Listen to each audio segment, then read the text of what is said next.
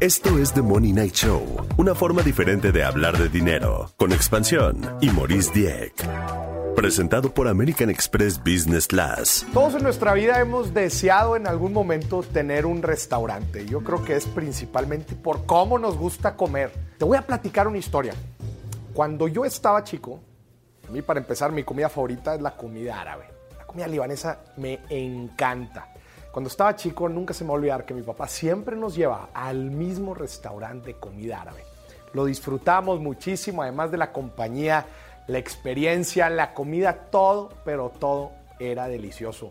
Yo decía, en, dentro de mi ingenuidad, decía, este restaurante va a durar por décadas y décadas.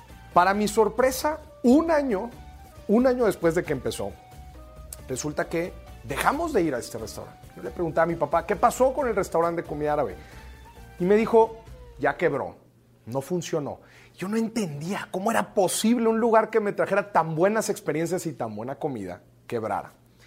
Y su respuesta fue contundente. Me dijo, Maurice, para que un restaurante tenga éxito, necesita más que buena comida. Y aquí es donde empiezo a analizar el lado financiero, el lado comercial, el lado de negocio de un restaurante. Y esta es una de las principales cosas que la gente batalla para ver cuando se habla de un restaurante, que es el lado artístico, romántico, apasionado de lo que un restaurante nos puede dar, y por otro lado, el lado duro, el lado de negocio. Y estos dos conceptos tienen que vivir juntos. Uno de los principales errores que comete la gente es justamente no saber cómo es que se entrelazan estos dos conceptos. Y mira, conozcamos un poco de la industria restaurantera en nuestro país. Según un estudio del INEGI, hay más de 500 mil restaurantes en todo México. Y el 40%, escúcheme bien, casi la mitad de los restaurantes en nuestro país son tacos, tortas o antojitos. Piensa, ¿cuál es tu restaurante favorito de tacos? Todos, pero todos tenemos uno. ¡Tacos, los tacos de canasta, tacos! La industria restaurantera da dos, más de 2 millones de empleos y genera más de 180 mil millones de pesos. Sin duda, sin duda, la industria restaurantera es algo único, único y muy, muy importante en nuestro país. Cualquiera, cualquier persona extranjera con la que hablas, le preguntas por México, te va a hablar sobre nuestra, nuestra comida. Es algo que en realidad sobresale a nivel internacional. Pero cuando damos doble clic los restaurantes en nuestro país nos damos cuenta que hay una dura realidad en el restaurantero. El 60% de los restaurantes fracasan en el primer año de operaciones. El 60%. Y el 80% fracasa en los primeros cinco años. Hay algo definitivamente que no se está viendo. Hay algo que va mucho más allá de una buena idea, de la idea romántica que tenemos de los platillos y de la comida. Hasta hay muchas veces gente que solamente pone un restaurante porque es la comida que les gusta, sin analizar todo lo que hay detrás. Al final de cuentas no podemos olvidar que un restaurante es un negocio. Y aquí te quiero platicar algunas cosas que tenemos que sí o sí considerar al momento de abrir un restaurante. Desde el tipo de restaurante, que ahora con una gran tendencia son las famosas dark kitchens, que ya, no ya ni siquiera necesitas tener un lugar físico para recibir a gente. Puedes tener una cocina y estar entregando a domicilio a través de plataformas o tu propio servicio. Si va a ser un lugar casual, de comida rápida, o inclusive un restaurante elegante y una experiencia mucho más elevada. Desde el tipo de restaurante es importante definirlo desde el principio. ¿Por qué? Porque luego este tipo de restaurante tiene que hacer match con el mercado. Hay un mercado de consumidores que está dispuesto a pagar y a comprar el tipo de comida que estás dando y de la forma que lo estás dando. Aquí también mucha gente olvida esta parte, en realidad entender el mercado, lo que el mercado está pidiendo, se hace macho con la idea que tenemos. Después entra el concepto, que esta es una parte muy, pero muy importante. El concepto, qué tipo de comida, y obviamente tiene que hacer tiene que estar ligado al tipo de restaurante que quieres dar. Y al final hay una parte escondida que, como nos encanta platicar de eso en el The Money Night Show, que es la viabilidad financiera. las ventas por metro cuadrado, el retorno a la inversión, el punto de equilibrio, la estructura de costos, el manejo del flujo efectivo, los proveedores, la cadena de suministros y mucho, pero mucho más. Todos estos conceptos de negocio, de finanzas, son fundamentales para el éxito de cualquier restaurante. En este episodio de The Money Night Show de Super Restaurantes vamos a tener a invitadas de lujo. Gaby Cámara de Contramar nos va a platicar la receta del éxito de su restaurante por más de 10 años. Y también vamos a tener a las chicas de Mesa Sana, Andrea y Pamela Berrondo, y nos van a platicar de las tendencias en redes sociales de esta industria. Quédate que este episodio va a estar de antojo. Señoras y señores, en este episodio de The Money Night Show estamos hablando de super restaurantes. Y bueno, para hablar de super restaurantes tenemos que hablar con super empresarios y super chefs. Está con nosotros, bueno, antes de decirle con quién, quién está con nosotros, les voy a decir algo. Si usted tenía aspiraciones de tener un título en esta vida, déjeme decirle que ya llegó tarde, porque nuestra invitada tiene todos los títulos Gabriela Cámara, ¿cómo estás? Gaby, Muy bien. bienvenida. A Gracias, ver. ¿por dónde, ¿Por dónde empezamos? A ver, autora, chef, empresaria, activista. Gaby. No sé, no sé, tú dime por dónde No, empezamos. no, no, qué gusto que estés aquí en The Money Night Show. Bienvenida a este episodio de Super Restaurantes. Bueno, pues yo empiezo por decirte que gracias por invitarme, me encanta estar aquí, me encanta, me, me emociona esto. A ver, cuéntame. Gaby, para empezar, platícanos en una frase, ¿quién es Gaby Cámara? A ver, Gabriela Cámara es una historiadora que se volvió restaurantera y que tengo, que siempre he tenido como inquietudes sociales y de hacer que el mundo sea un mejor lugar. La revista Times, Sí. una de las personas más influyentes del 2020. Es algo totalmente inesperado para mí. Sí, te lo tengo que confesar. Gabriela, pero a ver, no me vas a decir que no, o sea, debiste haber ha- hecho algo bien, algo diferente. Pues y no sí. nada más eso, a ver, Contramar es uno de los restaurantes más chics, más trendy de la Ciudad de México. ¿Qué me vas a decir de eso? ¿Sabes qué? Es que, digo, ya sé que va a sonar muy chafa y muy, y muy lugar común, pero de veras hago con mucho gusto lo que hago. Y Contramar lleva 23 años. 23, 23 años. Todo el tiempo tuve el éxito que tiene. Sí, la verdad es que muy pronto. Al principio no. O sea, al principio yo estaba en la puerta y le decía a la gente, pásenle y si no les gusta lo que comen, yo se los invito. Te lo juro. Pero eso duró poquito, duró poquito. Abrimos en agosto del 98 y para abril del 99 ya, ya había cola. O sea, sí está.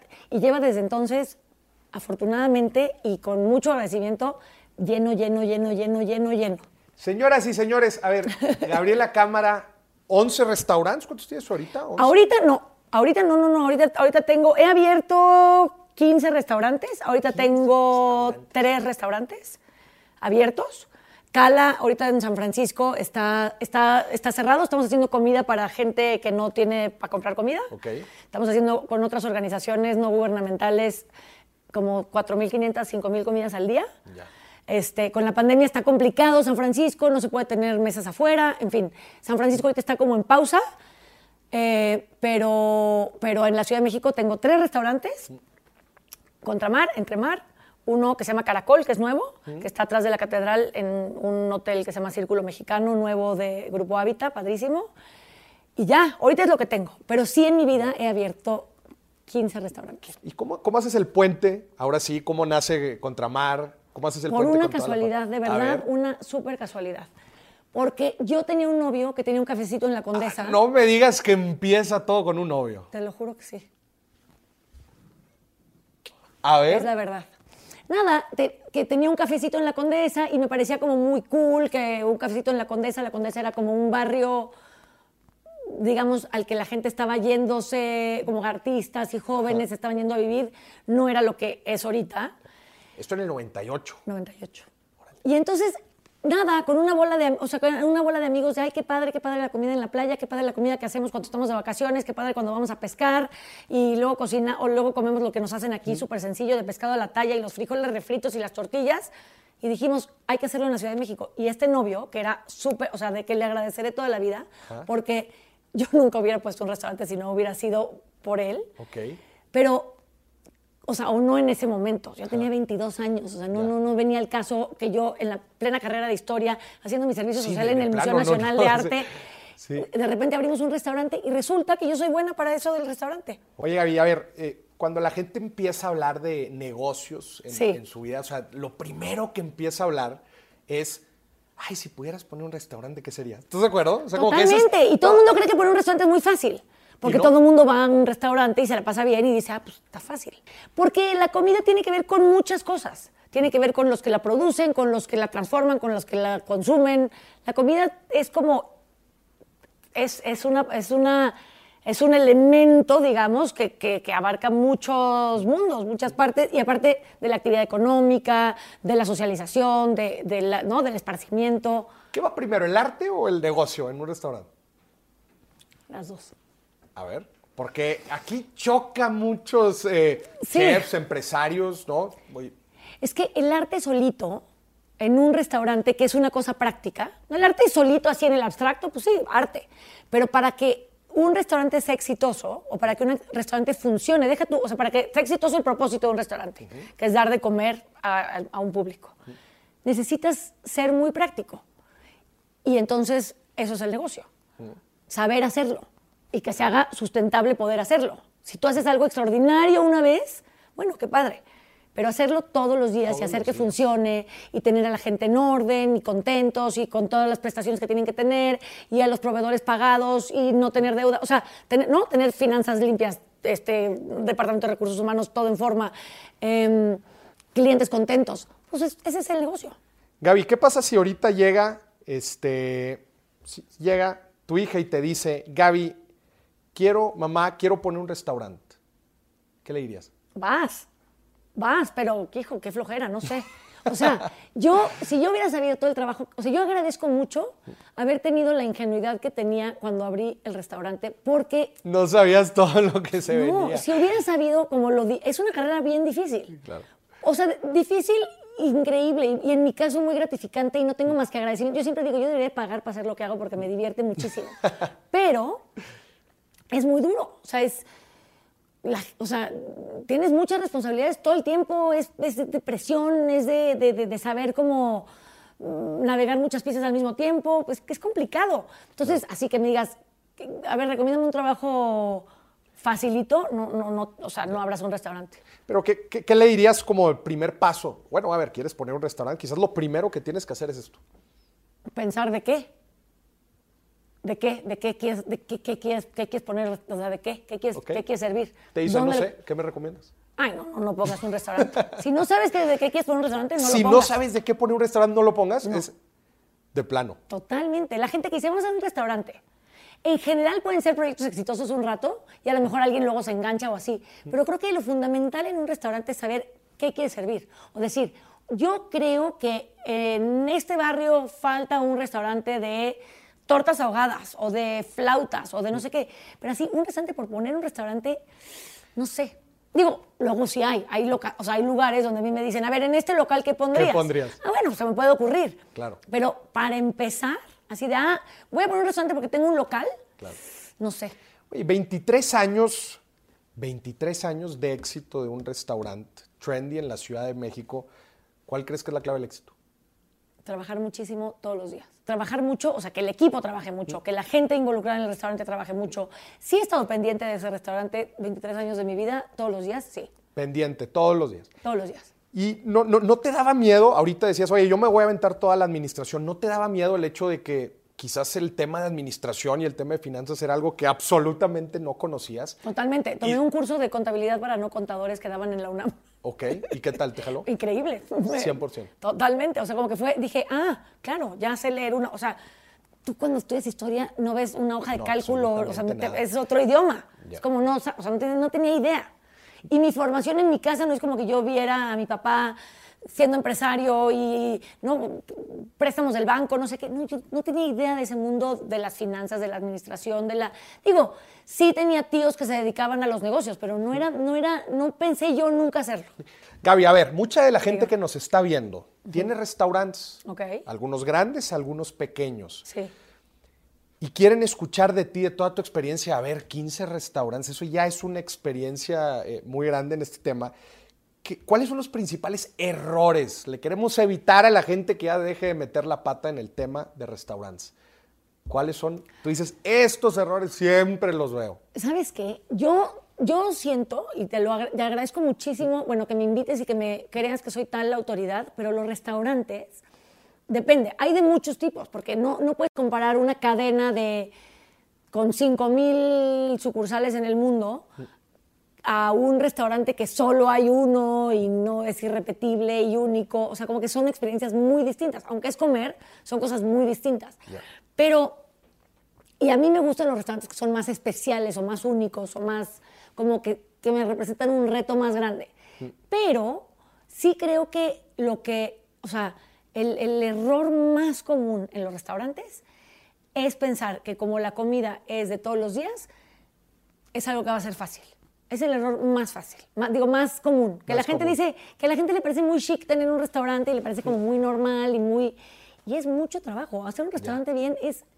Se requiere de mucho esfuerzo, de muchas horas. O sea, como que creo que el error más grande es pensar que un restaurante es un lugar donde te la vas a pasar bien porque lo que quieres es que todo el mundo se la pase bien. Claro. Y que todo el mundo coma y disfrute y...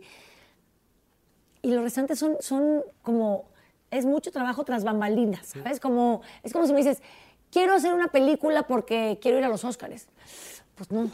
¿Sabes? O sea- quizás no sabes todo lo que conlleva, exacto. Es O sea, como que el camino es, es largo. Claro. O sea, eh, la- creo que, y yo creo que todo en la vida, la verdad, todo en la vida, todo lo que está bien hecho, pues tiene mucho trabajo atrás. Claro. Mucho. Entonces, el error más grande es pensar que porque sabes hacer una- un plato, puedes hacer un restaurante. O porque tu mamá cocina rico, la pones de chef en un restaurante. O sea, como que te digo, el error más grande en los restaurantes es pensar que con la cotidianidad que es la comida, o sea, porque no es como que estás haciendo un chip para quién sabe qué aparato electrónico. Es algo tan inmediato y tan cotidiano que todos pensamos que lo podemos hacer. Y sabes que, no sé ahorita, pero yo me acuerdo en algún momento cuando abrimos Contramar, me acuerdo el contador que me dijo, las entidades este, que más se abren y se cierran ante Hacienda son restaurantes y salones de belleza. Y claro, pues es lo más común, ¿no? Todo el mundo va al salón de belleza, todo el mundo va a comer a restaurantes y todo el mundo cree que es fácil hacer las labores de uno y de otro establecimiento. Hay cientos de miles de personas en México y en general en el mundo que tienen esta pregunta y dicen, ¿cómo sé si le sigo o no le sigo? ¿Cómo sé si eh, el éxito va a estar a la vuelta de la esquina? ¿Cómo sé si ya le invertí demasiado tiempo y mejor me estoy perdiendo de un costo de oportunidad bien importante? ¿Qué le dirías a esta gente? Carlos Monsiváis fue a las dos semanas, pero imagínate que no hubiera llegado después Pues, de un año. pues yo creo que lo que hubiera pasado, que es lo que pasa en muchos negocios, es que cuando, el, ¿no? cuando la parte financiera no jala, pues lo tienes que cerrar. O fue, o- ¿no? fue un fracaso. Por eso hay tantos fracasos en el emprendimiento, ¿no? Porque es un... Pues es, o sea, es una cosa de posibilidades, ¿no? Claro. Es una cosa de... de- de- de- sí, es una cosa de... de- Sí, también te- que tenemos que ser sumamente estrictos y ver los números y decir, a ver, llevamos un año echándole y no hemos tenido resultados, a ver, vamos a ver otras. Bueno, igual y ver por qué no está dando. ¿no? Totalmente. Y, y- y yo creo que es una, o sea, yo creo que es una, una, yo lo que, lo que le diría a la gente es, siempre hay que ser autocríticos y siempre hay que estar revisando qué está haciendo uno, porque yo creo que en todo lo que uno haga, siempre puedes hacer algo mejor. Siempre. Y yo creo que Contramar se mantiene por eso, por esa filosofía de siempre puedes hacer algo mejor. No es como, ah, ya está. Ah, ya, ya, la tostada de atún, ya, ya está. No, hay que ponerle, hay que buscar mejor atún, hay que buscar trabajar con cooperativas que sean más justas, más equitativas, que eh, nunca pesquen cuando esté la veda, que, o sea, como que nunca paras, ¿me explico? Y en los negocios creo que el chiste es nunca parar de ser muy crítico en términos de, a ver, si está funcionando o yo me estoy imaginando o lo estoy manteniendo de otra parte, o porque luego en los negocios dices, ah, bueno, le medio, o sea, tienes que invertir. Entonces, la inversión es una cosa importantísima y esa es, esa es la apuesta. Pero, ¿cómo checas? O sea, checar que tu apuesta vaya bien, pues es un- una cosa de, de tener un termómetro que puede ser, hasta aquí le meto, eh, si no viene, si no se llena, a los tantos meses ya no funciona. Creo, O creo sea- que en general nosotros nos vamos poniendo también presupuestos, no solamente dinero, ¿no? Como también de tiempo. ¿no? Totalmente. También estamos en diferentes etapas de la vida en donde les podemos dedicar más cosas que otras. Claro. Y- pero me encanta lo que dices de ser, ser sumamente estricto, ¿verdad? de cuándo sabemos que la vaca está dando y cuándo de plano sabemos que aquí, que aquí no es. Que luego también la gente busca 100% de certeza, y tú lo entenderás en los negocios. Es difícil tener Muy, 100% de muy certeza. difícil. Oye, pero Sí, ¿qué- siempre estás navegando en un terreno de experimental. de experimental. Y pruebas O aquí, sea- si no, pues te vas a mejor a otro lado. ¿Toda la gente puede tener un restaurante?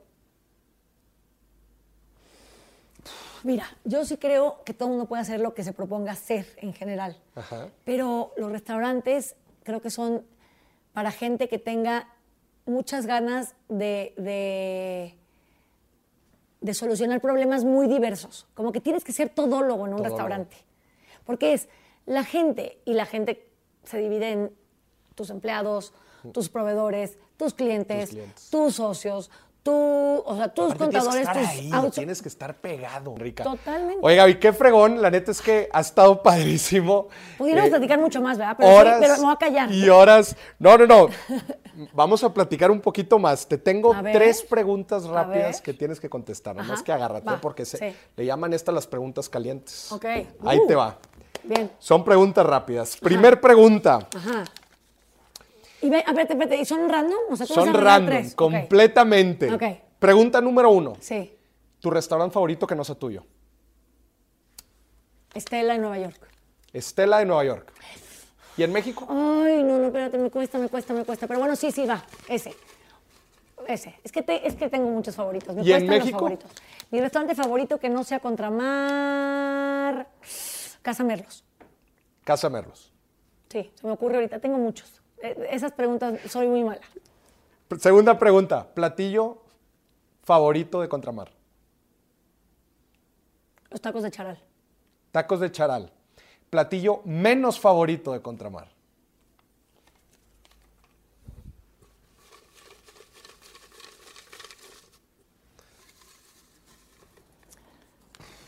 No, no tengo un platillo Tienes menos que favorito. tener uno. Si ponemos ¿Menos todo favorito? el menú. Es que no, pongo un- no lo, ¿por qué lo voy a poner? El que menos se te antoja ahorita dices, ah, ¿sabes qué? Ese ahorita no se me antoja.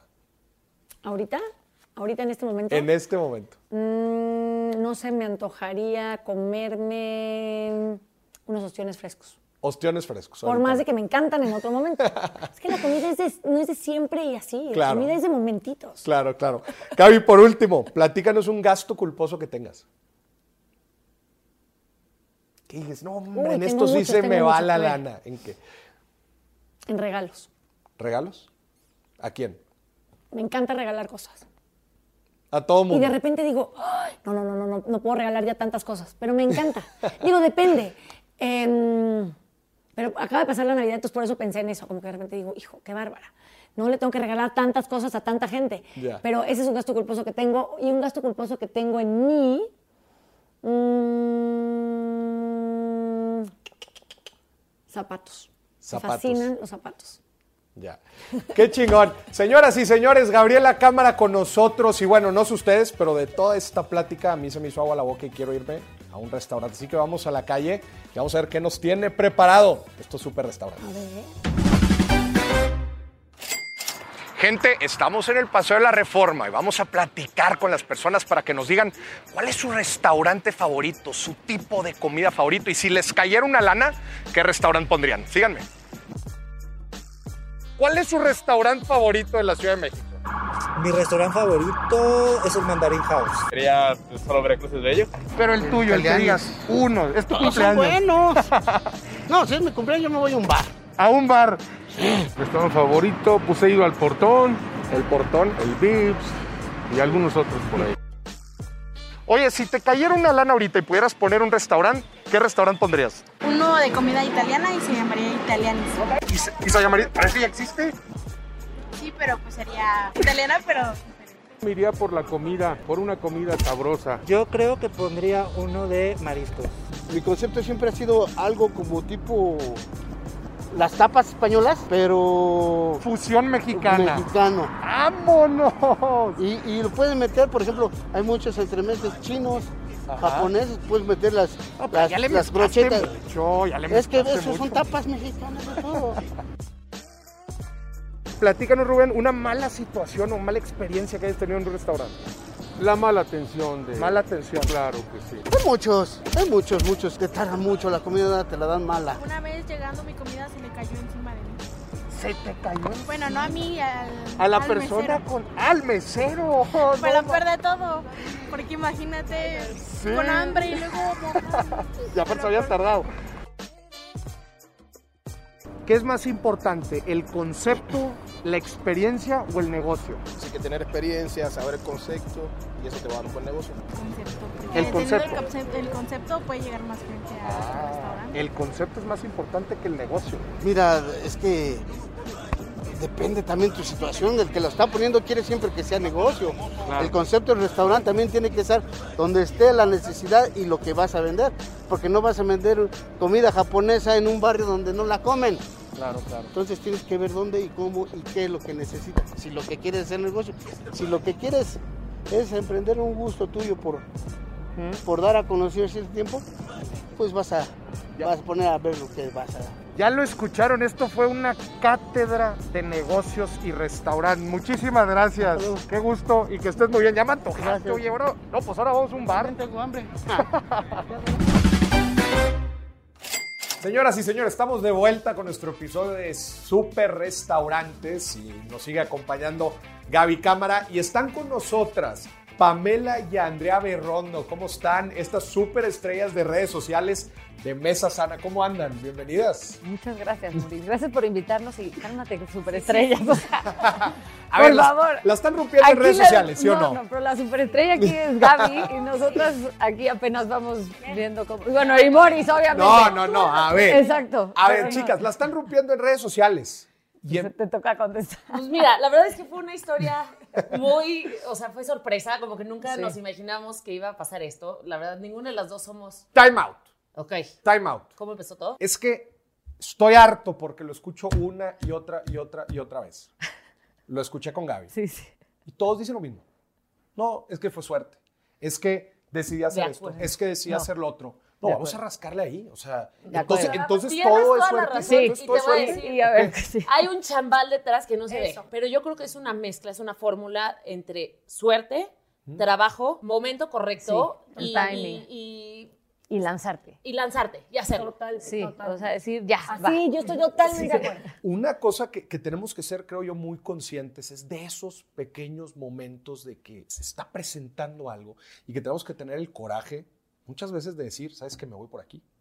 Porque igual y tú le pudiste haber dicho a tu ex, no, pues un restaurante, pero pues yo mejor me voy a dedicar a la cátedra. Ustedes pudieron haber visto la pandemia y haber dicho, no, pues este, ahorita hablar de comida. No, y, y la cámara no es para mí. O sea, ¿qué pasa? ¿Qué las lanza? Siempre es una, una pregunta bien chida hacer de cómo la gente cuando, dada una situación como la que vivimos, se empuja a hacer cosas que de otra manera no las hubiera hecho. Entonces, platíquenme de esos pequeños momentos. Nosotros somos de- esos negocios raros porque empezamos en plena pandemia. O sea, en lugar de, de que la pandemia nos pegó, al contrario, fue una oportunidad para nosotros. Claro. No lo pensamos de esa manera, no lo planeamos, pero simplemente fue hazlo. Cuando ella estudia nutrición funcional en San Francisco, se lanza de blogger de nutrición, que claro que nosotras era como, ay, Pamela, ¿qué está haciendo? ¿qué, qué se cree? Y empieza a tener mucho éxito. Siempre nos pasa a todos. ¿eh? Toda la gente le- que empieza en redes Exacto. sociales empieza los primeros, pero nadie te cree hasta que se hace. No, y primero es como de que, ay, a ver qué va a subir, y luego dices, oye, no, le agarras un respeto porque ya empiezas a ver que, que sube buen contenido lo- y lo que tú quieras. Pero como que dije, bueno, ok, si voy a subir algo, y esto también lo traemos aquí de Sí. mi papá, si voy a subir algo, pues tiene que ser contenido que aporte valor. De o sea, valor. no voy a ser influencer, de- y esto con todo respeto a todo mundo, pero Exacto. si voy a subir algo, pues tengo que aportar algo, no solamente a mí, así, no nada. Y, y entonces empezó a subir esto y, y que dije, ok, bueno, ¿cuál es la manera que voy a empezar sin yo exponerme tanto? Pues subiendo recetas. La manera que yo las hacía. Yo no soy chef. Yo no tengo, o sea, yo cocino como cocina la mayoría de las personas. Ok. Ajá. Y me preguntaban y me decían, oye, pero es que no me quedó esto, ¿qué hago? Entonces le hablaba a Andrea, que Andrea que sí es chef. ¿Qué les contesto? ¿Qué les digo? ¿Por qué no les quedó? No sé qué. Y entonces así empieza un poco. La verdad es que siempre hemos compartido un gusto por todo lo que es comida, nutrición. O sea, tenemos muchos gustos en común. Y siempre dijimos, hay que hacer algo eventualmente, en algún momento. Entonces viene 2020, enero, y de año nuevo, bueno, ¿por qué no hacemos un recetario este año? Ahora le va. Le digo yo así, ya, ya tengo Andrea, tiempo. tú sí estudiaste, chef. Sí, te digo que las, o sea, Pamela Finanzas, yo Ingeniería Industrial, y luego ya perseguimos Finanzas nuestro, e ingeniería industrial. sueño. Bienvenidas a la Sí. cocina. Pero que, o no, que le sirvió muchísimo. Muchi ah, no. No A me arrepiento, lo más Nunca, yo tampoco me arrepiento porque todos los negocios, en todos los negocios se habla de números. Números es dinero. Entonces, si no sabes manejar números, no sabes manejar dinero. Y eh, para nosotros es la base de, de lo que sea, aunque seas, o sea, el negocio que quieras. Llega la pandemia, me dice Andrea, vamos a hacer un recetario juntas.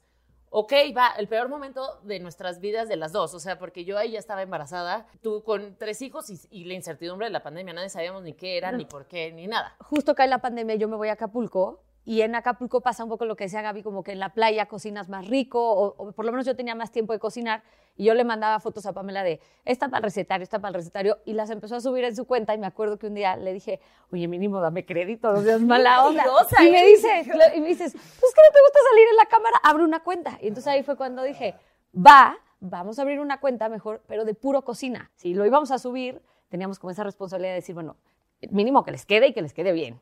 O sea, entonces ahí cómo le hacemos para comunicarlo y, y No, interrúmpeme. y, y al- no, no, algo importante que fue, fue ir poniendo los pasos, que de ahí ya después mucha gente ya lo hace. Desde cómo te que- tiene que quedar la salsita, así de espesa o no, picado de qué tamaño, o sea, cada uno de los pasos hecho para que fuera funcional, una cuenta funcional, no Exacto. solamente bonita, o sea, sí eran fotos buenas, pero tampoco Ajá, súper producidas. o no, sea, no. el chiste es que te sirviera. O sea, vamos a hacer esto práctico para que lo uses. Y de repente empezó a crecer de una manera que no teníamos ni la menor idea que estaba pasando, porque además nunca le metimos ni un peso de publicidad, nunca nada. O sea, era de boca en boca y la verdad, pues eso al final te ayuda más porque es público. De veras. De verdad. Sí, sí.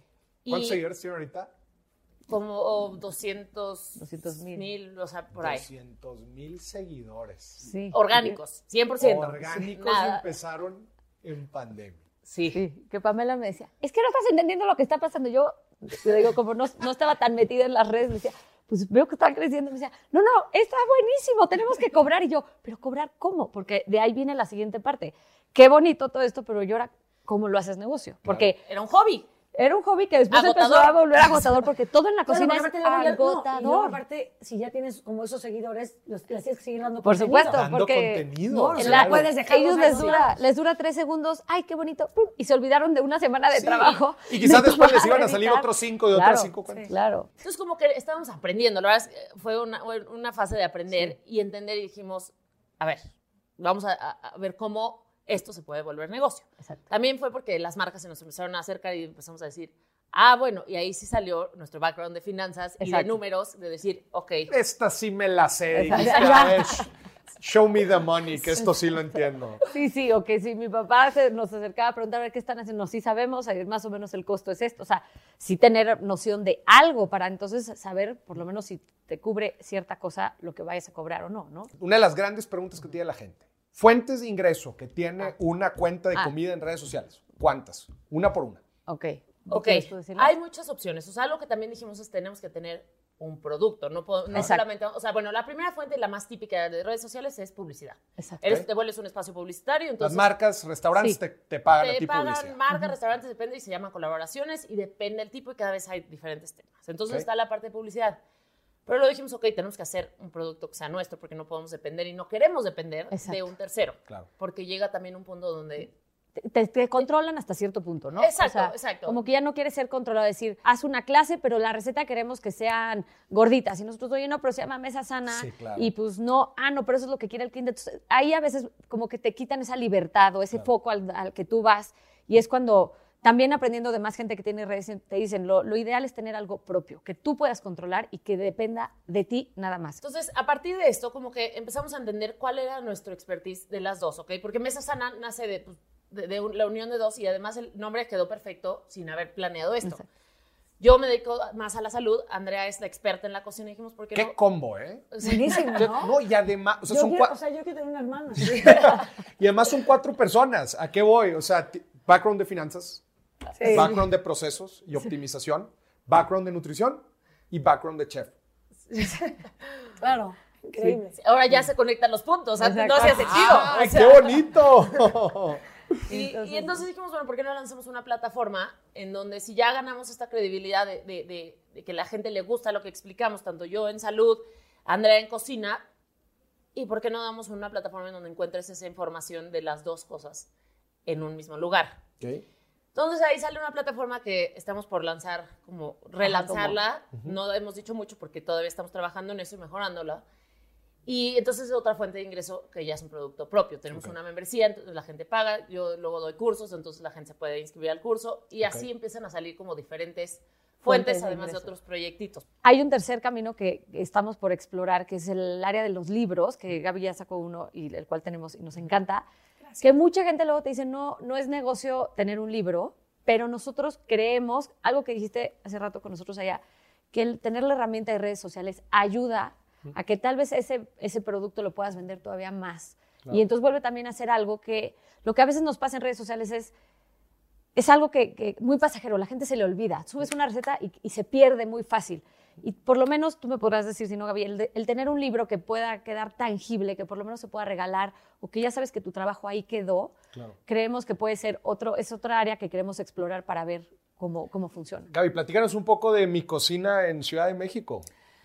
Pues la verdad es que fue un o sea, como que los restaurantes son, hay de todos tipos, este, los que son, los restauranteros que somos más experimentales, como yo, pues vas aprendiendo sobre la marcha, hay restaurantes más exitosos que no, pero el libro de cocina ha salvado un poco a la industria editorial, porque ahora que todo es digital, los, las recetas, Eso sí, no. como que sí, no sé, los, los libros de cocina han, han tenido un auge gigante. De hecho, te digo, las editoriales grandes, grandes en el mundo, de las mayores ventas son, están en los libros de cocina. Y se han vuelto como objetos de deseo, aunque no cocinas. Fotos increíbles, Sí, sí, sí, este, sí, coffee table books, para gente que de veras no tiene idea de comida, como que ahora la, co- la comida es un, tema de cultura general. Pero yo justamente creo que la concepción de lo que es la comida ha cambiado tanto, de lo que es el mundo y lo que es la información y el compartir información. Y yo siempre he sido como muy fan de que todo mundo pueda tener acceso a hacer como una receta, porque da igual. ¿Cuántas tostadas de atún hay en, el- en la- los menús de comida de restaurantes mexicanos en el mundo? O sea, yo he ido caminando en Londres y así de tostada de atún y yo... Contramar. Bien, está padrísimo y lo tomo como un honor. Pero, y de veras, siempre creo que que te copien es lo más, o sea, Sí. es la prueba De mejor de que estás haciendo algo bien, Claro, ¿no? acuerdo. Pero da igual, aunque tengan la receta, no les queda igual. Vas al contramar y te comes una tostada de atún y está increíble, porque por muchas cosas. Pero, pero y, y así pasa con todas. Pero definitivamente, cuando como que en el mundo de la gastronomía ciertos, o sea, se volvió como una cosa de que ciertos chefs o ciertos restaurantes tenían que tener su libro. Y eventualmente yo hice un libro que no era de un restaurante o de otro, sino que era como de las cosas que me gustaban a mí de la Ciudad de México. Ya. Una cosa de la que estaban platicando ahorita que se me hace bien interesante y decían, oye, bueno, pues es que las redes sociales sirven como para exponenciar un negocio y es que hay dos caminos en realidad. Está el camino en donde tú empiezas en redes sociales y empiezas a ganar cierto posicionamiento y ese posicionamiento te permite iniciar otro tipo de negocios. Y está el otro camino, que es yo tengo un negocio, yo tengo un restaurante y cómo utilizo las redes también para amplificar. Al final de cuentas, las redes es como un departamento de marketing. Sí. Es como tener tu propio canal de televisión, es como tener amplificación.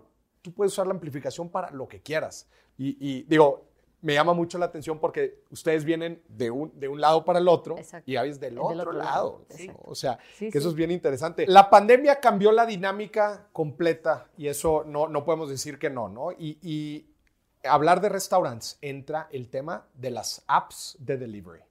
¿ok? Que ahora se vuelven pues una herramienta muy práctica tanto para usuarios como para restaurantes eh, para poder vender más.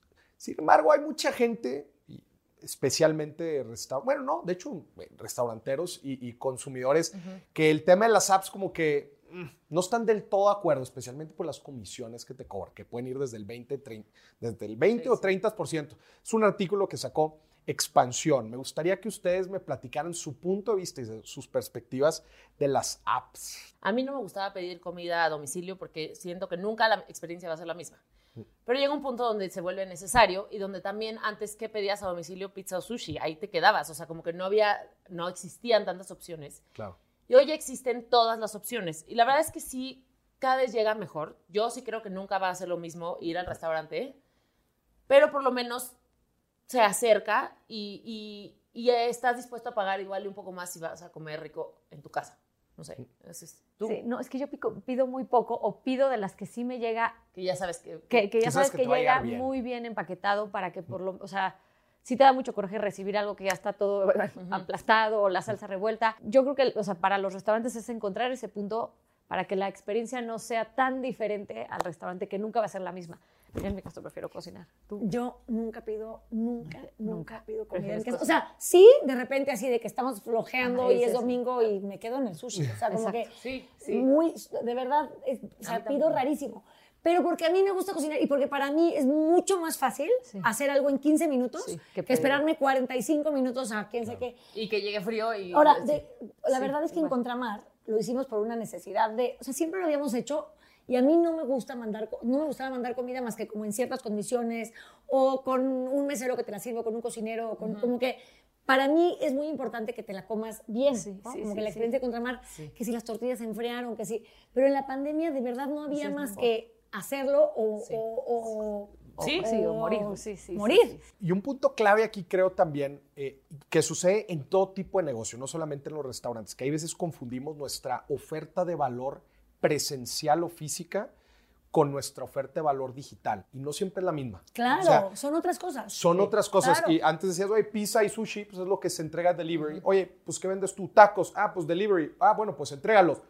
No anda más así, ¿verdad? O sea, hay, hay que pensar en toda la oferta, experiencia, desde el empaque, Sí, sí. eh, cómo van, van a venir los alimentos, si es que todos los alimentos van a estar dentro del menú digital, todo eso Claro. se tiene que considerar, al igual que Claro. cualquier otro negocio que dice, no, pues yo doy este servicio, eh, eh, no sé, de, ve- vendo, comercializo aguas, ¿verdad? Y va, la gente va a mi lugar a comprar aguas.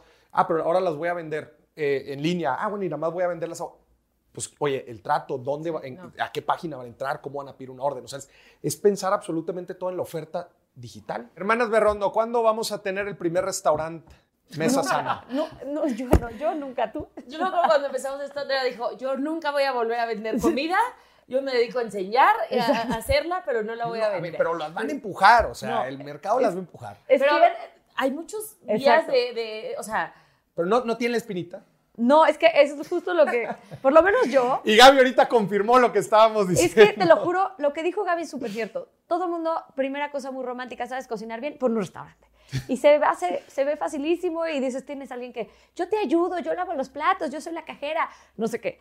Cuando yo entré a trabajar al negocio familiar de restaurantes y vi lo que era, fue cuando dije, muchas gracias, yo nunca voy a poner un restaurante. Porque, y gracias no dependía de mí. Yo entré de empleadita a, a aprender a trabajar, a ver, Ya. y dependes de tanta gente. no- y tanta gente depende de ti. Como Además, No, no, yo siempre digo, en los restaurantes lo más posible, o sea, hay muchas más probabilidades de que te vaya mal a que te vaya bien. Y la gente va esperando que le vaya bien. Entonces es como, o sea, es un absurdo. y tú como dueño dependes del proveedor, del cocinero, de, o sea, de tantas cosas que si una no funciona bien, la experiencia de la persona ya estuvo mal. Entonces yo le decía a Pamela, demos la receta y si a la persona no le sale, es su problema. Yo se las pongo bonitas, les enseño los pasos, pero que yo ya no dependa de, de eso o de, de estar 24 horas metida en un lugar, porque yo admiro muchísimo a los restauranteros, de verdad, sí creo que es algo de vocación y trabajan como locos, ¿o no? No, totalmente. Y lo peor es que digan, pues estuvo. Ah, sí, sí. Porque le pongan sal al platillo. Es que estuvo carísimo. O sea, Lo cambias porque Sí, sí, es, es, yo sí creo que es de vocación. Chicas, qué fregón. La neta, ha sido un gustazo haber platicado con ustedes. Pero ahora no nada más vamos a platicar, ahora vamos a jugar y una de ustedes va a tener que cocinar. Para esto nos vamos a la siguiente sección. Si quieres ver esta dinámica, entra al canal de YouTube de Expansión y disfruta del contenido exclusivo. The Money Night Show, una producción de Grupo Expansión y Maurice Dieck, presentada por American Express Business Class. Bienvenidos a la Revolución de la Riqueza, el podcast en donde aprenderás que crear riqueza no es magia negra, crear riqueza es una ciencia.